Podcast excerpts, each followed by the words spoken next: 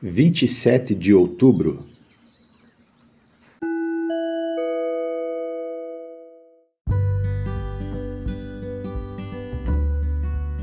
Por que é importante lermos a Bíblia?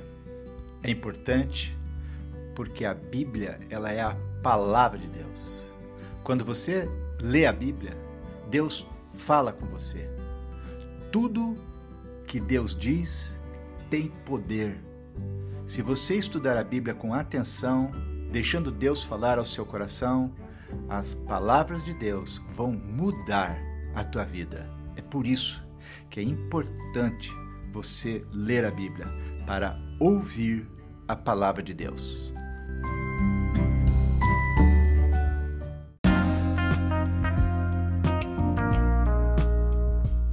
Algumas pessoas acham que só podem começar a leitura da Bíblia no início do ano, para concluir então no final do ano. A proposta delas é ler toda a Bíblia em um ano. A nossa proposta é um pouco diferente.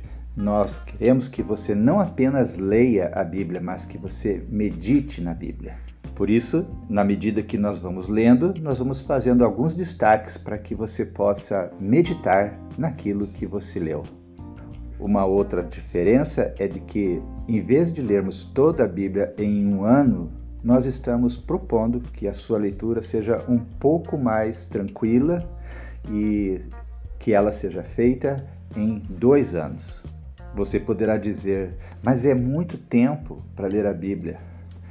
Não, não é muito tempo.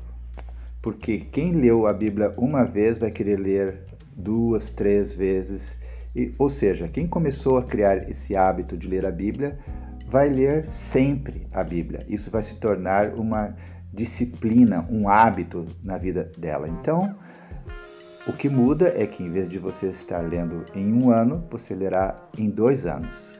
Nós iremos enviar diariamente um áudio para você. Nosso objetivo é de que o tempo dessa leitura, desse áudio, seja no máximo 30 minutos havendo apenas algumas exceções, mas na maioria das vezes o tempo de leitura está bem abaixo do que 30 minutos. Uma outra vantagem é que você não precisa aguardar o dia 1 de janeiro.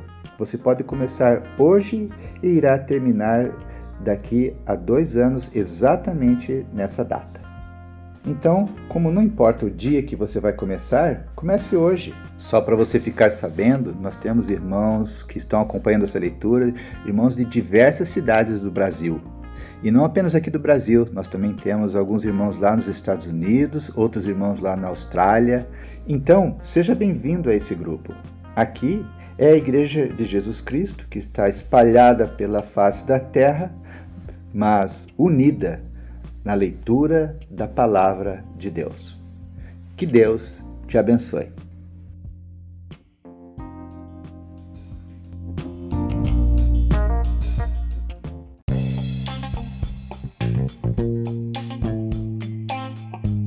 Estamos aqui mais uma vez para ouvirmos os áudios que estão nos relatando a vida de Salomão. Nós ouvimos primeiramente a descrição da vida de Salomão feita em 1 Reis.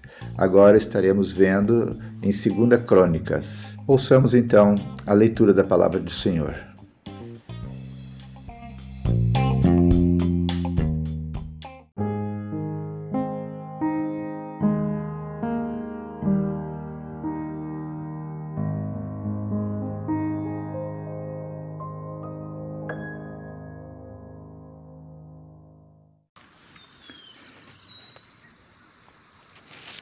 Leitura bíblica de 2 Crônicas, capítulo 5. Senhor, pedimos a tua bênção sobre a leitura da tua palavra. Oramos no nome de Jesus. Amém. Quando o rei Salomão terminou todo o trabalho do templo, colocou na sala do tesouro do templo todas as coisas que Davi, o seu pai, havia separado para Deus, o Senhor, isto é, a prata, o ouro e outros objetos. O próximo texto que continuaremos lendo fala sobre a Arca da Aliança, quando levada para o templo. Um texto paralelo em 1 Reis, capítulo 8, versículo 1, também nós lemos sobre isso. Continuemos a leitura de 2 Crônicas, capítulo 5, versículo 2.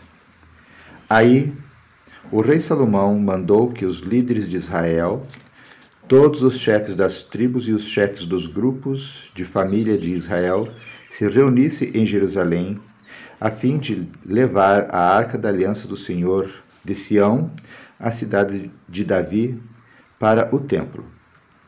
Todos os israelitas se reuniram no sétimo mês, durante quando todos os líderes chegaram, os levitas pegaram a arca da aliança e a levaram para o templo.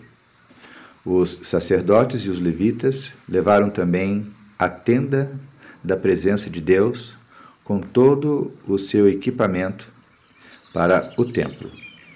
O rei Salomão e todo o povo de Israel se reuniram em frente da arca da aliança e ofereceram em sacrifício um grande número de ovelhas e touros, tantos que nem dava para contar.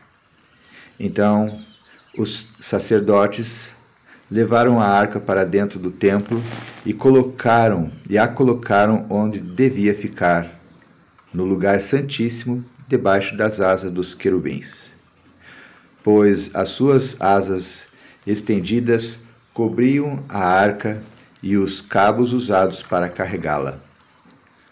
As pontas dos cabos podiam ser vistas por qualquer pessoa que ficasse diretamente em frente ao lugar santíssimo mas não podiam ser vistas de nenhum outro lugar. Os cabos ainda estão ali até hoje.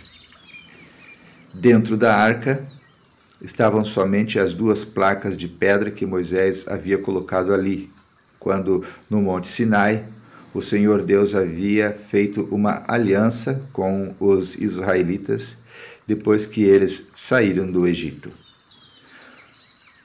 versículo 11, os sacerdotes se prepararam para sair do templo. Todos os que estavam ali haviam se purificado sem levar em conta o grupo a que pertenciam.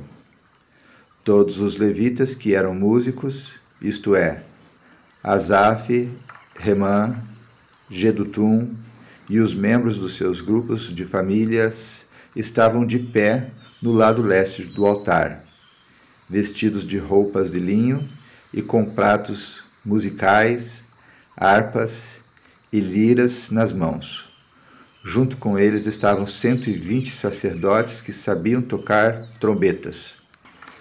Aí, todos juntos, começaram a tocar as trombetas e a cantar em voz alta para dar graças a Deus, o Senhor, e o louvarem com acompanhamento de trombetas, pratos e outros instrumentos musicais. Eles louvaram a Deus e cantaram assim: Louvem a Deus o Senhor, porque Ele é bom e porque o seu amor dura para sempre. Quando os sacerdotes estavam saindo, uma nuvem encheu o templo de Deus, o Senhor, com a glória do Senhor. Por isso, eles não puderam voltar para dentro a fim de realizar os seus atos de culto. Término da leitura do capítulo 5.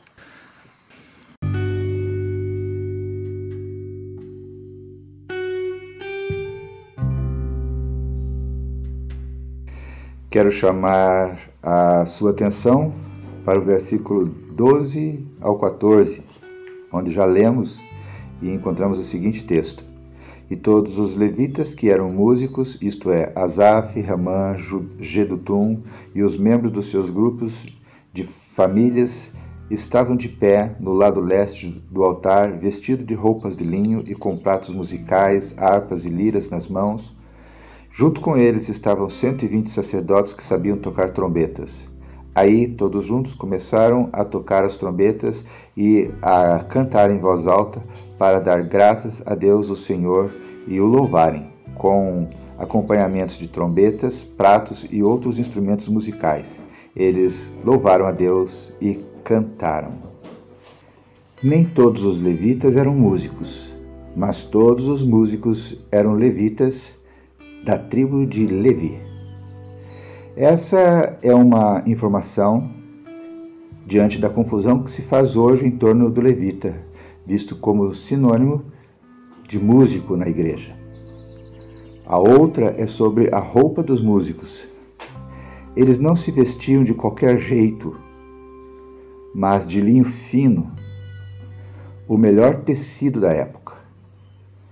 Nessa passagem também é valiosa a informação sobre a variedade de instrumentos, símbolos, harpas, liras, cornetas e outros não referidos. Também nos chama a atenção o tamanho da orquestra. Eram 120 músicos. Ninguém precisou procurar por eles. Eles se apresentaram para cantar ou tocar. O conteúdo das músicas visava sempre a exaltação de Deus. Quando louvamos a Deus em espírito e em verdade, Sua glória se manifesta. Deve também ser assim nos dias de hoje. Que Deus nos abençoe.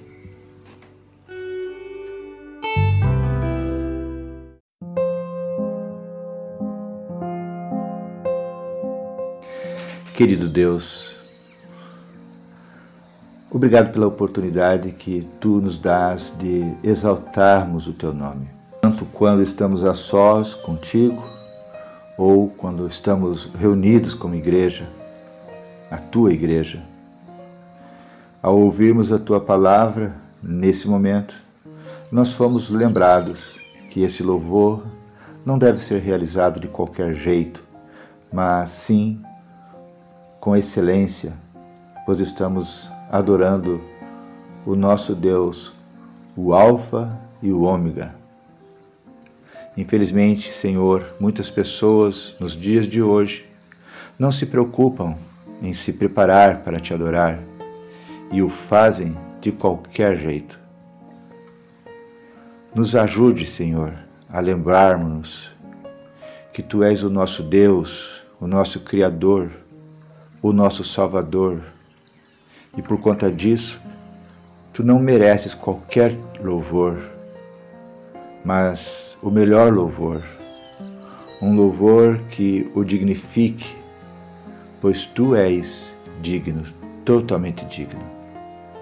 Nós te oramos, Senhor, nesse sentido, agradecidos mais uma vez pela oportunidade que nós tivemos e temos e ainda teremos de te adorar. A ti toda honra, toda glória. Nós oramos no nome de Jesus. Amém.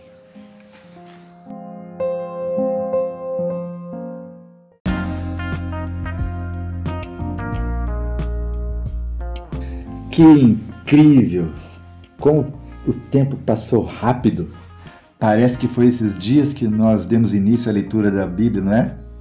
Então, parabéns para você, continue firme. E, e você que também se juntou a nós no decorrer deste ano, continue firme. Nós vamos estar juntos comemorando a tua vitória quando você concluir a leitura e meditação de toda a Bíblia.